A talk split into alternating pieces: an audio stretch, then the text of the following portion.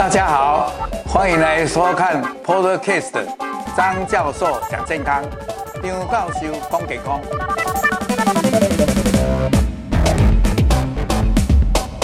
好，那个今天各位我们的在座的诶、我们的诶乳癌病友，还有我们的诶、家属或者朋友，呃，大家。哎，午安哈！那我们今天很高兴，哎，特别请到哎高雄医学大学综合纪念辐射医院来侯明峰教授从高雄哦坐着高铁来这里跟我们演讲，所以他今天的讲的演讲是很宝贵的。那今天他是把他这个一生里面还。后来他除了这个乳癌的研究，那当然人家都叫他南霸天，就是说南部的都他在管，我还管不着他嘞。那基本上他真的很用心，所以他在乳房医学这一块可以说相当的很有成就。那而且他一直都很专心在做研究，当然研究的主题就是跟癌症有关，特别跟乳癌。那最近因为呃曾经跟这个永龄基金会有一些合作，他就花了很多的时间收集了这些些乳癌病人的这些粪便，去研究他们的这个肠道的细菌。那刚才我在这个访问的时候，我也提到了，呃，我们人的肠道细菌，他等一下介绍，我就不多浪费时间。那这个肠道的细菌，真的现在在美国有一个叫做，诶，这个 microbiota 的一个研究计划，是一个相当大的，而且。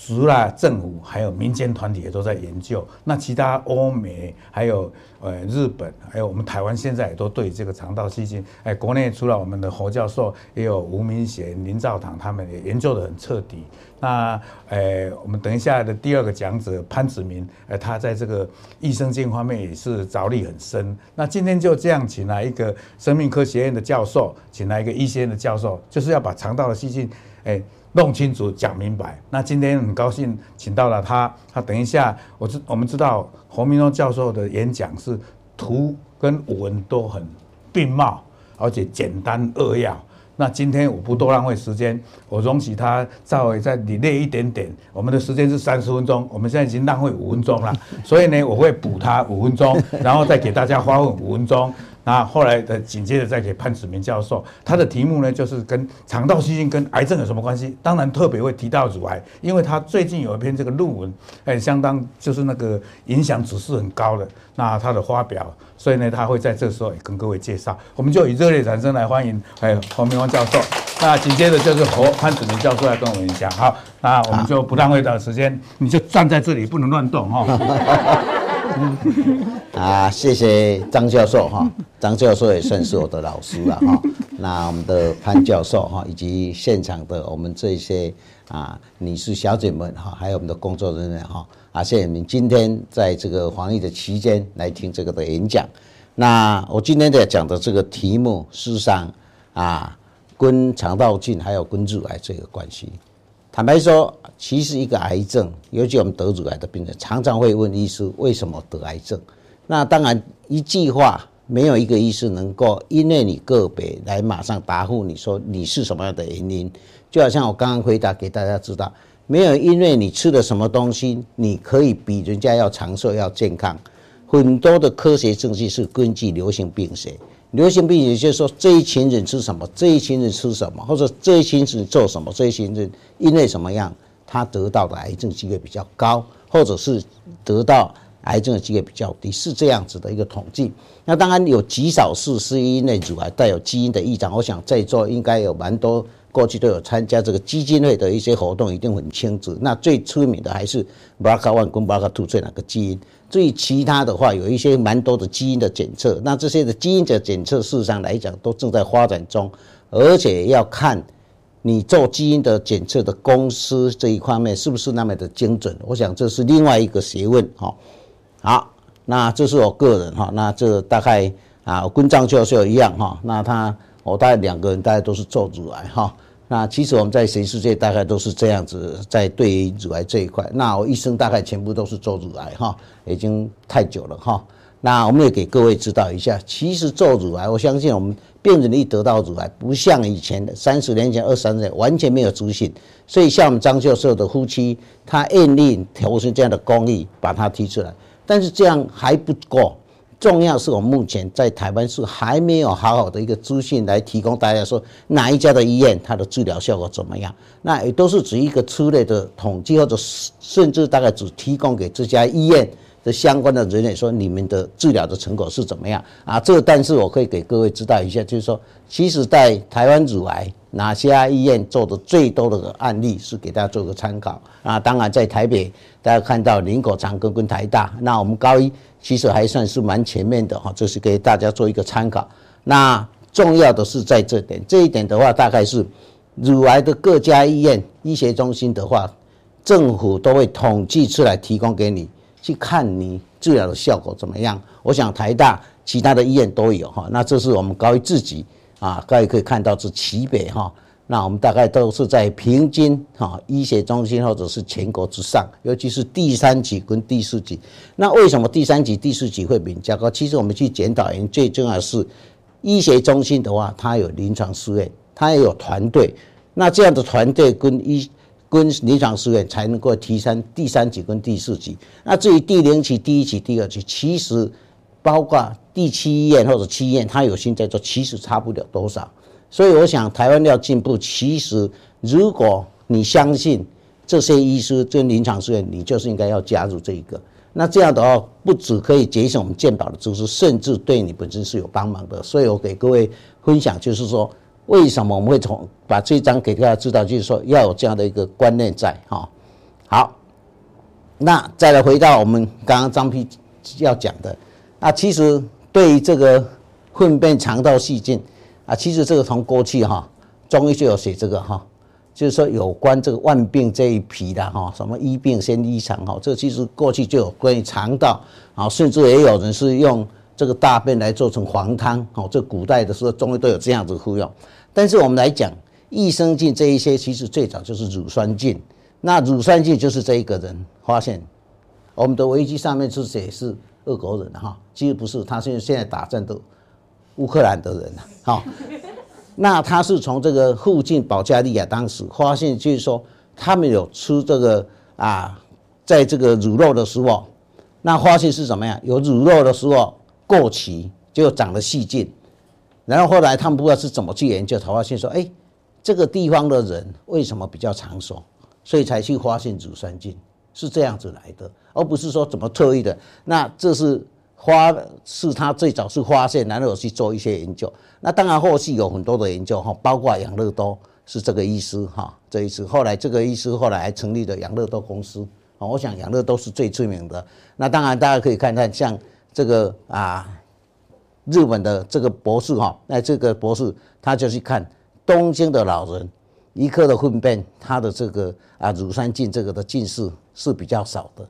而且这个往年的这个老人是比较多，因为这边的人比较长寿，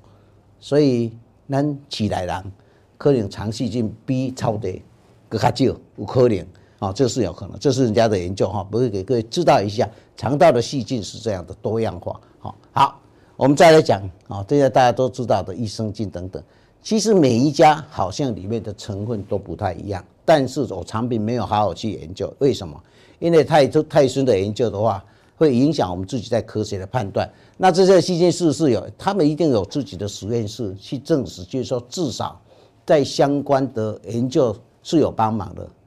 啊，这些细菌，坦白讲，这些细菌几乎都是在身体上有，只不过你那个量的多跟寡。我们健康的肠道最主要是让你的肠道的细菌要各种各式都养，而且各种各式的话都要量要够多。你各位知道意思了，这样的话才会维持我们肠道的一个正常的一个肠道的细菌的一个生态在。但是如果像说我们拉肚子，一定某一种细菌增加很多，啊，这种细菌可能对我们身体是比较有害的细菌。相对的，如果我们用了抗生素下去，可能这一些细菌消掉了，另外一些细菌又上来了，另外一些上来的话，不见得是好菌。可能也是不是正常的细菌，所以像这一些的话，因为这个细菌的种类太多，目前几乎都是怎么样？就整个拿起来，然后去做一些分析，又透过电脑，然后再去分析出来说，它可能找到的一些的基因。所以如同刚刚这样说，这些基因的多是还比我们人多的太多了，多的太多了。所以目前这一块是大家在研究，都要去用电脑的资讯，而且是大数据的数据。所以大数据的数据就有一点不好，就是什么？它能跑出来不一定每一次都一样。啊，这个进去的条只要条件的不一样，它出来的那个客户可能就有一点不一样。那我们只能从这一边的统计跟这边统计去找出中间的差异性在哪里，然后去推论哪一些的差异性，然后再去配这个我们的基因的图谱，然后去把异常的这几个分辨出来，然后再分辨这个时候又把它分为族群，比如说停经前或者年纪大一点、年纪小一点的，然后去把它分出来。所以我目前的这些的研究大概细菌种太多。也许你每一次大便出来的话，早上跟下午出来里面的细菌种也是不一样，好，所以给大家知道一下，这个困难度是在这个地方啊。那目前在市面上就是什么益生菌哈，还有这个康普茶，那各位可以看到，单单一个乳酸菌有七十七个属，有两百七十三种，多不多？很多啊。但是呢，我们这些号称有益生菌的里面，是不是包括这么多吗？不可能，所以是不可能。好，所以给各位指导一下，那各家绝对不一样，包括康普茶，康普茶里面最主要是红茶的菌，红茶菌，红茶菌史里面最多的也有这几个，比较属于好的，人家说比较好菌的，就是像益母菌史的啊，还有什么触感菌史的，还有乳杆菌史，那最多的就是醋酸菌之类的，所以单单。各位不要说各位，包括我们的医师，对于这些的菌种那个多种性，你怎么去记两百七十三种的菌种？而且每一个是阿拉伯文，所以你要问医师说你要吃哪一个？坦白讲，没办法给你指示这么多出来，但至少比较知道的就是讲的乳酸菌还有布木的酵母菌。我们讲的益生菌基本上就是乳酸菌跟布木的酵母菌。好，我想这是一个基本上的观念，也给大家参考。好，那刚刚江教授已经讲过了。这么多的公斤，这么多种，好，然后呢，这些菌从里面的，其实也见过我们里面的整个一个生态的环境。我我们一个正常人里面，就是生态环境也是靠这里面在建构。那当然也是从肠道里面在吸收。如果你好的菌，也许某一方面的一个酵素会增加你的吸收，或者增加你的营养，或者增加你的抗癌的物质的吸收，包括维他素。所以其实来讲，我们的肠道对我们来讲是，不只是像脑一样，它是保护膜，所以有好多种疾病都有。但是目前的研究虽然那么热门，但是真正的每一样都达到那个地步，大概没有，都只能用统计的事实来告诉大家。好，好，那这是我们讲的，你可以看刚刚张教授讲的，有一千亿个神经细胞在肠道里面。好，好。那我们可以看得到，还有研究告诉我们，年纪越大，好的细菌是越少，好的细菌是越少。好，我想为什么啊？好的细菌越少的话，那肯定对我们的免疫系统绝对是受影响。癌症也是因为这样的引起。好，那相对的最主要的，为什么这些的肠道菌？各位可以想一想，我们人体里面老化年龄的变化绝对没办法改变。还有一个，你生下来的你的基因绝对没办法改变，唯一的改变是你肠道里面的这个环境，你是可以去控制去改变，对不对？可以去改变。好，有人就很喜欢吃肉啊，而有人喜欢吃蔬菜啊，啊，到底哪一个比较好？大家讲起来都有可能都不好，但是也不一定。好，目前这可能还要等到这些更大型的研究来告诉大家。希望最未来有一个办法，就是说。只要把你的大便采样多几次以后，就可以抓出来，然后去预测你会不会得癌症，会不会得什么病，啊，然后你去再来配一个处方，就是说里面有你可以预防这些病的这些菌，把它包装起来。那那个时代你才能够真的可以去做预防性，但是目前是还没有，而且这个困难度也是蛮大的哈。好，给大家看一下。好，那刚刚可以看得到，巴金氏症。也有人他美国的研究就跟你的肠胃有关系。哦，那当然这个是这样的一个研究，但是你看我们台湾哦，我们台湾用健保资料库去追踪五千个便秘者，六年以后发现重度便秘者罹患帕金森症的机会增加，哦，便秘者，所以其实来讲，便秘者看起来好像对我们的身体健康不是正向的。好，但是我想这每一个人不一样，有人两天大便一次，有人一个礼拜才大便两次，那都有。那有人是每一天要大便两次也有哦。那不管怎么讲，其实如果用比较健康的角度来说，最好是每天就是固定一次，你要固定时间嘛，那这样才是一个正常。因为这绝对跟我们的饮食有关系，好，所以给各位知道一下啊。其实这里都有做过动物实验哈。你看，加州理工实验的动物实验室，将没有接受治疗的巴金氏的证人跟正常人的粪便哦，分别两个人喂给肠道先天性肠道没有细菌的老小老鼠，喂了一段时间，会发现什么？如果有巴金氏症的这个大便喂下去，这个老鼠的神经元会退化，运动变差。好，这个有这样的基础研究。那这种研究是目前大家类似的，目前这个研究做都做了很多，但是到这人来对人里面总不可能这样去喂嘛。你有得巴金森的大便，然后喂给正常人去看看他会不会得癌得这个白金森，这不可能啦哈。那这可以大家知道一下哈。好，那同样的乳癌也是有这样的一个，所以在这里也许今天来听的最重要的一句话，你不要便秘。你得到一起妹妹，你得到了癌症，你尽量也不要便秘。但是这个也是需要有一些的研究才告诉他。但至少我相信，便秘绝对对这个我们的癌症是要小心的哈。那这个有做过研究。那另外一个研究就是说，啊，每天如果你排便两次以下，啊，在我们的乳头的分泌物，啊，分泌物的话，二十五 percent 它是有异常的细胞，好，排便一次的以上的。大概只有五%，差了五倍，哦，差了五倍。我说刚刚张教授也讲的提到是在这个地方哈，主要就大家也要有那个基本的概念哈，肠道的这一这一块。那我们刚刚讲的就是女性荷尔蒙的这一个道理，就是在肠里面的一个细菌有一个酵素在这里，β 哈，葡萄甘酸酶，它会水解一些，如果一些不好的细菌、坏的细菌的有这样的一个水解酶。这会把我们里面的东西，女性荷尔蒙的前面的东西，再把它分解，让女性荷尔蒙又回到肝脏，再回到我们的前室来，所以会造成坏的细菌，会让我们的女性荷尔蒙增高。哦，这是比较有明确的事迹是这样子。但是我们另外的研究是认为，女性荷尔蒙是跟我们乳癌有密切关系，是这样的一个牵扯。所以说，肠道的细菌可能跟乳癌有关系。那能不能去做人体实验？我想有难度了哈。我想不可能说用这样的方式去啊。不过，大家知道这是有密切的关系。那台湾是很多年轻的，那是不是跟着肠道细菌有关系？那当然，我们是有做过这样的。最近我们发表的研究是告诉大家，我们是利用这个叫游离的 DNA 跟肠道细菌的女性荷尔蒙代谢的这些基因，去发展出一个诊断的一个平台。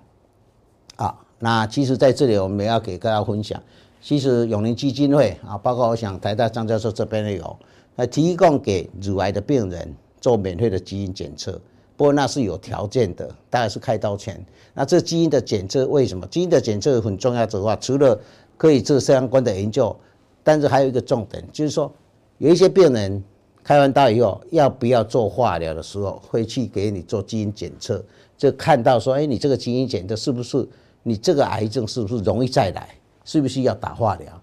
就是根据这样子。那坦白讲，这个基金呢，这个啊，郭台铭总裁哈，他创办，他们叫他创办人哈，他愿意提供这样的经费。其实他在台湾在这一块也花了好几亿。那目前还是在支持给我们乳癌的病人。那几家医学中心都有参与这样的计划哈，可能就是要行政你的主治医师啊。那这个是我们做的一个研究，就是去看这个里面哈，停经前的女性的里面的这个就是肠道细菌里面的基因，好，我们是做到这样子。那发现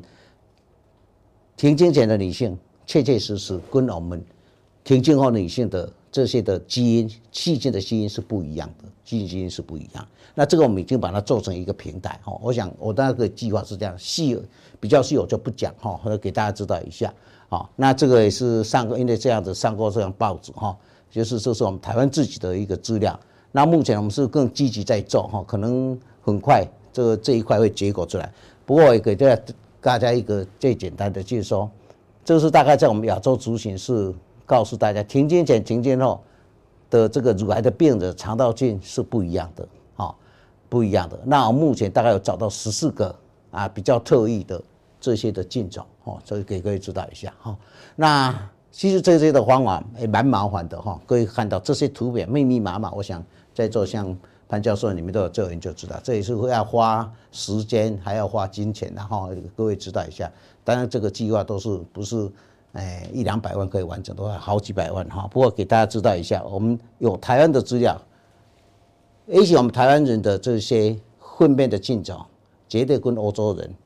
跟白种人绝对是不一样的，绝对是不一样的哈。好，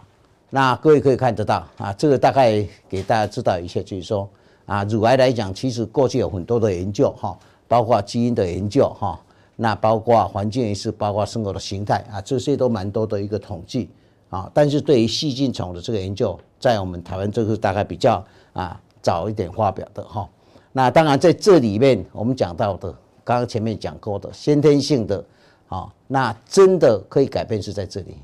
啊，就比较不健康的啊，这是我们可以改变的。那未来如果说这个。啊，像这些菌种能不能发展变成一个，哎，药物，或者是是一个治疗的方式，这都有待时间。也许这个就可能是改变，但在这个还没有完全成熟之前的话，也许大家刚刚问的啊，包括我们这个啊记者小姐所问的，是不是益生菌等等有没有帮忙？其实没办法跟给各位一个很明确的答案。也许某些人有帮忙，就好像我们的小孩子出表会明。哎，有的些的小孩子长得很好，哦啊，马东安来讲，啊，到底是不是有？包括我们在座也都吃过。那当然，这个是日本他们发明的，但至少好像没有看到它的绝对一个坏处，哈。所以给各位做做一个参考，一样的道理，好。好，那还有另外啊一些的研究也告诉我们，纤维哈，纤维的这个消耗哈，跟这个乳癌确确实实也是有密切关系。好，你多服用纤维的话，不过各位可以看，这是一个啊大型的这一些的研究，好，是发现等于是做看它的这个发生率来做一个比较，它是用到了分析多少两百万人，两百万人是吧？那这个大概都是公共卫生这些统计来告诉我们是这样子，好，所以就是说，因为这样子，所以才会建议说大家尽量都吃。比较含鲜的，含鲜的多的可能就是蔬菜之类的。好，我想这个大概原理是在这里。好，那另外当然各位可以看得到，也有一些的研究哈，会告诉我们，这纽西兰做的就是乳制品，哈，羊肉之之类的乳制品这一些啊，似乎跟得癌症、乳癌，好，这个是一个对照来比的话，确实是有关系的，好，有关系的哈。那我们再看看其他的一样的哈。啊，这边的另外一边黄豆之类也是一样。那另外日本也有大型的研究哈，就是女性停经前你喜欢喝酒的话，你得乳癌的机会比较高，这是饮食类的，所以给大家知道一下，有这样的一个一些的研究来告诉大家哈。好，那其他影响肠道的细菌以外，我们刚刚讲会得这乳癌，还有一个这些的肠道菌的话，还有影响什么？我们在治疗的当中会影响的治疗效果，有一些化疗的药物。会受到这些肠道菌的影响，那也有我们现在比较热门的这些免疫的药物，有一些也是会受到这些肠道菌的影响，也是会的。那尤其有的会影响到它的副作用，影响到它的副作用。那至于这一些，像我们刚刚讲的这一些已经演化变成益生菌了，或者什么刚刚讲的康普茶，这些是不是在我们治疗化疗的时候，它的副作用会不会降低？这可能还是有待一些研究。那当然有一些的。论文是有提出这样的一个方向给大家做一个参考，哦，那当然不是我们医生大概一般都会给你建议，就是啊，你要拉肚子的话，就请你吃吃这个啊止泻的药啊，什么有什么副作用就给你什么啊，倒不是这个可能还是另外一个方向可以提供给大家做参考哈，可以给大家参考哈。那这个大概这张图表大概也是告诉大家哈，化学药物它本身因为会破坏。天然里面的这些的细菌虫啊，所以如果能够改善，也许对于腹泻的这些副作用会有影响哈。那还有服用抗生素也会降低这个叫做 oxaliplatin 的这个抗肿瘤的效果，但是这个在我们乳癌是比较少使用的啊，在这个其他的癌症是有使用，所以过去很少有这样的报告，现在才发现说，其实这个肠道的细菌，连我们治疗上，尤其乳癌相关的药治疗上是会影响的哈。我这个只是给了哈，那这个像贺癌平哈，贺癌平这个这个大概大概大概我们讲这这周大概知道，其实注意看一下，肠道的细菌会影响贺癌平的治疗效果，服用抗生素会降低，好。那肠道比较健康的也会，我想这个大概都有做相关的研究哈，相关的研究哈，给大家做一些必要的一个参考哈。那另外还有化疗哈，化疗也是一样哈，各位也可以看得到啊，这个是在前列腺的癌的也有这样的特定的一些的肠道细菌也会引起哈。我想这些大概只是让大家有一个基本的概念，但是是不是能够去做什么矫正啊，什么之类回来的话？可能还是有待更多的研究哈，像我们最近三阴性乳癌，用这个 PDL one 的这些的啊药物，但是各位可以看得到，这一些药物也是一样，会有一些的这个肠道的细菌，也会增加这个治疗的免疫治疗的这个效果，治疗的效果也会哈。我想这一个就给大家看一下，大家知道哈啊，尤其像什么双歧杆菌哈啊，这像类似表微影之类的哈。这一些的话，可能有比较好的治疗效果，也有人做这样的研究，好，所以这些益生菌或者是不是在你治疗化疗时要不要吃呢？也有这样的一个报告，但你要不要吃我们不知道，没办法跟你说每一个人是这样，但是至少有人这样的研究你是可以去做的哈。那你可以看到接受 PDL1 治疗有效的肠支这些的肠道细菌移到没有无菌的小肉肠道啊，这些。小老鼠接受这样的抑制剂啊，也会有同样的效果，所以这个都是一些大概的动物实验告诉我们是会影响的。但是过去我们这一块大概都比较少有在琢磨哈，这是大概比较新的。好，那当然国外有很多肠道菌的这个移植哈，那过去的在我们中国历史里面是有叫做黄龙汤了哈，啊真的是黄色黄龙汤哈，大家知道有这样的故事哈啊。那在其他肠胃道的病，确确实实他们是最早做这个粪便的移植，好，尤其是这个啊溃烂性的这个大肠癌就是有。那我知道台湾在最早第一个做这个是我们高医做的临床试验，是有经过卫福部的通过，好，给大家指导一下。那现在台湾有很多啊讲话讲话的话哈，就是讲什么假赛哈，癌症底底边了哈，哎啊这个因为有特管办的都通修过通证哈。所以可能对我们台湾未来这一块发展蛮多的哈，那但是也请记住，其实也有人，也有也有一些什么急性排斥的反应，这个大便的是会，不过这大家都是在大肠这个这方面的哈，还有败血症等这一块哈。我想还有其他像治疗这个黑色素瘤，哎，这个也是会有，不过这个的案例都不多，案例不都不多，只是提供大家参。那国外有这么多的临床试验在做这个粪便的移植哈，那这些其实你只要。几年，这这一两个月没有的话，你上网去看到临床试验又一大堆，好，因为现在全世界蛮多积极在做这一个，好，那当然这是新新闻报纸报出来都是一个个案，好，不要用一个个案来说我也可以这样，那倒不对哈。那日本哈，日本人，年轻在防疫的期间染率又比较低，死亡率比较低，他们认为跟这些肠道的细菌有关系，好，这是日本的最近的一些研究，啊，德国跟法国的研究说跟。酸菜有关，是不是我鼓励大家吃比较防腐的东西呢？啊，这个也有人这样子的研究哈，所以要告诉大家就是说，事实上比较我们在服用这一些比较保健的，像这一些的话，其实大家要去慎选，不是你不能吃，要慎选，不要你吃了有没有好，还有坏处。哦，这我想这是在它最重要的。那至于说离我们非常强烈的科学的证据。吃益生菌，或者吃像刚刚喝的什么康普茶这一些的话，或者是粪便离子做成的胶丸，到底哪一些是对你个人有没有效？能不能像我们科学上治疗的药物那么的科学的证那么强？可能还是很难去做一个评估哈，很难做一个评估哈。我想你看看这么多很多啊，这个大概我就不再特别的去讲哈。那甚至也有连。益生菌也有在跟糖尿病有关系，它可以降低 HbA1c，好，这个也有这样的一个产品了哈啊，这个大概是 FDA 第一个通过的，好，给大家知道一下哈。那不管怎么样，大概讲到这里为止，我可以告诉大家，除了我们过去癌症常告诉我们的纤维质啊什么都要青菜多吃以外，那至于它是不是能够作为大家长期的一个保健食品或者是一个保护的效果，可能还有待更多的数据啊。当然电视讲了很多啊，我相信大家也都蛮有兴趣。也许后面的我们的这个潘教授会给我们更多更严谨的这个。实验的证据告诉我们哈，毕竟他还是电视的明星了哈。好，我们在这里谢谢大家分享，谢谢。那呃，刚才呃侯教授讲了很多，而且都很重要。那我在这里做一个好像总结哈，因为这个肠道的细菌哦，你知道在美国有一个 MIT 叫 Weinberg 啊，瑞士有一个叫做 Douglas Hanna，他从二零。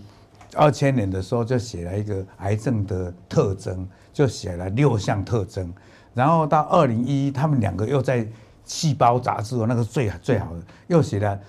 十项特征，就多了四项。那最近呢，奇怪是 Weinberg 比较年纪大还是怎么样？我知道 Douglas 是少他五岁了，这一次只有他写啊，他也是在 Cancer Discovery 写，里面又多四项。里面的一项就是讲到肠道的细菌跟癌症切切有关系，所以变成现在的癌症特征，如果要说的话，总结的话有十四项，这是第一点要跟各位结论。就刚才。侯教授在讲，你看那个诶乳癌的诶，既然那个不好的细菌的分泌那个 beta glucuronidase 那个酵素，然后会让荷尔蒙本来就已经那够多了，还再经过一次再回收回来，又又又让它哦，这个有这样的道理。第二呢，刚才他也提到，他只是轻轻的提。现在新冠肺炎的我都在讲免疫，免疫有关，其实真的这些肠道细菌就是跟免疫、发炎、癌症这些。都有关系，所以他提到那个糖尿病也有关，所以啊，这个都是因为错综复杂，所以现在叫做微生物组的肠道计划就是这样来的，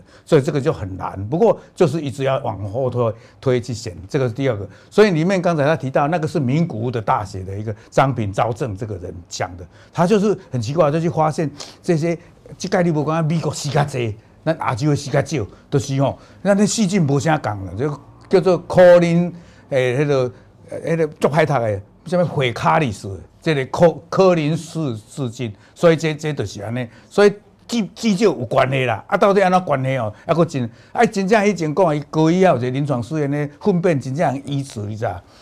迄个肠根有一个囡仔哦，嚯，会烫伤啊，怎败血症要死啊，怎用肠道，但是你逐个去甲做，不一定逐个有效。所以那个都是个案，所以这个就这样。不过无论如何，就是益生菌好的菌是要多吃一点，这这是真的啦。只是说你要怎么选，这个学问就大。等一下请他们注意。好，我们花开放五分钟给大家发问。啊，线上有提问。线上提问。那个 calling 是就是这样。嘿，嘿，在占六甲十一趴啊，这个血红的变三十八趴。你炸掉？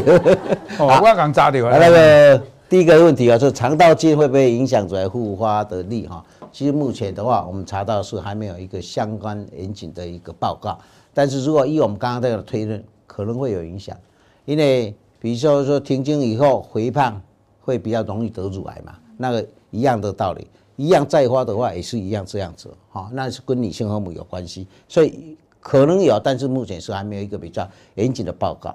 那请问这个乳癌病人尽量不要喝牛奶、吃乳制豆品吗？我想大概是比较健康的选择就可以了，不是说你不能吃嘛，哈，乳制品、豆类大概也是我们常见的哈，哎，这个我想大概是这样的一个简单的回答。来，我们现场有没有要问的？有没有？哎，来，请说。我想请问一下，呃，就是到底乳癌患者建不建议喝牛奶？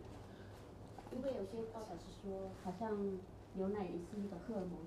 一啊，依我个人的观察哈，在台湾的妇女啊，真正都每一天都有喝一大杯牛奶的，大概没有了，哦，大概都没有了。喝豆浆的倒是常见的哈。那事实上，我们台湾大概目前也没有做这样相关的一个研究，告诉大家所以说不要喝牛奶还是什么。那其实我们台湾的牛奶大概都不是生的啦，大概都是调味的，哦，对，我想还是说是奶粉去做的。真正的生奶，或者是像国外这样都吃乳制品，吃那么多，大家是很少。好，好，谢谢。好。好，来我们后面的后面的小子。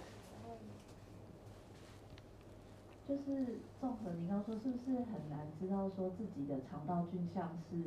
好还是不好，然后怎么调整的？谢谢。好，我想未来绝对发展一种你的大片分析的这个工程或者这个的晶片，我想这是我们是目前在做的。也许你可以去验，那未来可能会去发。我们现在连基因检测都可以，可以去验，验完以后可以去分析你的菌丛可能哪一些比较好，比较不好。也许在演变，就是说你可能需要补充哪一种的菌丛，哪一种菌，哪一种菌的话，哎，哪一家公司可能可以帮你做这样的一个特质出来。我想那个时候，可能你真的是菌丛的改变，可以用 capsule 的这个、这个胶囊来啊。这是我可以跟你讲，我想到我每次希望可以这样去做。不过问题是你的大便下来要去做这些菌丛的分析，你可以看到吧，那一些的步骤，还有那一些的花费，绝对不是一万块两万块，可能未来大量的话，这些的步骤都会便宜下来。关于我们现在的基因 NGS 这种次世代的基因的系列的分析，也越来越便宜，好，而且跟你这样的一个分享，未来也许很快，我们也不晓得，不过应该是这样子。好，那不晓得，来，我们这位小姐。我想请问一下，就是因为一般我们在做疗程的过程当中，那个各各管师跟医生都希望你不要喝太多有关益生菌的东西，因为会让你很容易一直拉肚子。那这样子是 OK 的吗啊，其实益生菌有很多种哈，我们也不晓得你吃哪一种。其实最重要就是说，如果你在治疗中，你吃什么东西会拉肚子，原则上那些东西就少碰哦，因为我们可以服用吃吃的东西实在蛮多的，实在蛮多。如果进在治疗的过程，那我们刚刚有提供几种的药可能会受影响，好，可能会受到这些影响为我是觉得说，那时候我是觉得说，我就喝比菲多，但是喝完就是一直狂拉。导致导致就后面就只能先停，但是就像你说的，便秘这个问题也是困扰我很久，所以我觉得说不像很正常人，但是因为我的饮食很少，所以我就把它规划成是我可能饮食少，所以导致我的的排便次数就更加都不正常，所以我才会去补充这个比菲多，但是喝完比菲多发现拉的比人家更惨。好，那如果这样，你就看换北种的，或者是不吃。好，其实正常的，你要注意下正常的饮食应该是可以的啦。哎，